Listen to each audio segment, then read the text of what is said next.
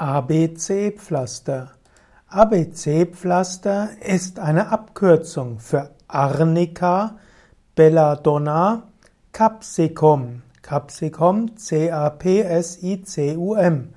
Annuum, also Arnika, Belladonna, Capsicum, Annuum Pflaster. Das ABC-Pflaster ist ein Pflaster, das Wärme erzeugt. ABC-Pflaster hilft zur Behandlung rheumatischer Erkrankungen und auch von Muskelverspannungen. Heute im Jahr 2017 ist das ABC-Pflaster 89 Jahre alt. Es wird also schon längere Zeit verwendet.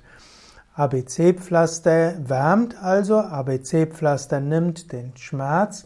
ABC-Pflaster kann zum Beispiel hilfreich sein bei Hexenschuss oder auch bei anderen Beschwerden, für die Wärme hilfreich ist.